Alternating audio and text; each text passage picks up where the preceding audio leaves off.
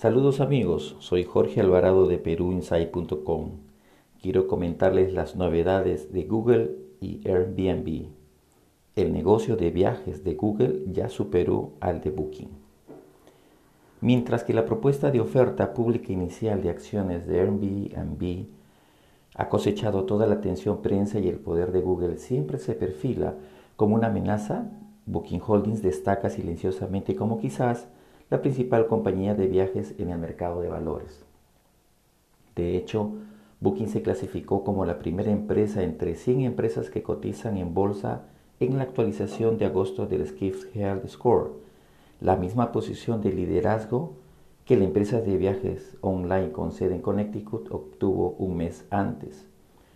Así que mientras gran parte de la publicidad de estos días puede ser sobre el potencial debut en bolsa de Airbnb, Booking Holdings, que ha vivido en los parques durante más de dos décadas, está operando muy respetablemente dentro del contexto de la caída general de los viajes.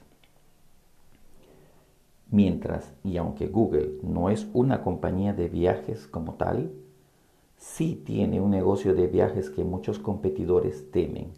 Google, al igual que Airbnb, está excluida de la puntuación de Skift pero el negocio de viajes de Google es probablemente más grande que el de Booking Holdings y Expedia Group.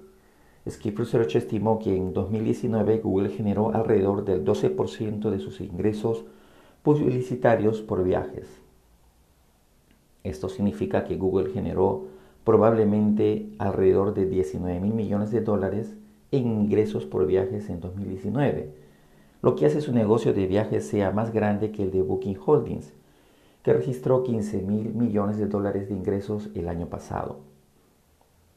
Los ingresos de Expedia Group en 2019 fueron de 12 mil millones de dólares, mientras que Trip.com Group de China se quedó en la saga con 5.200 millones de dólares. Fin de la nota.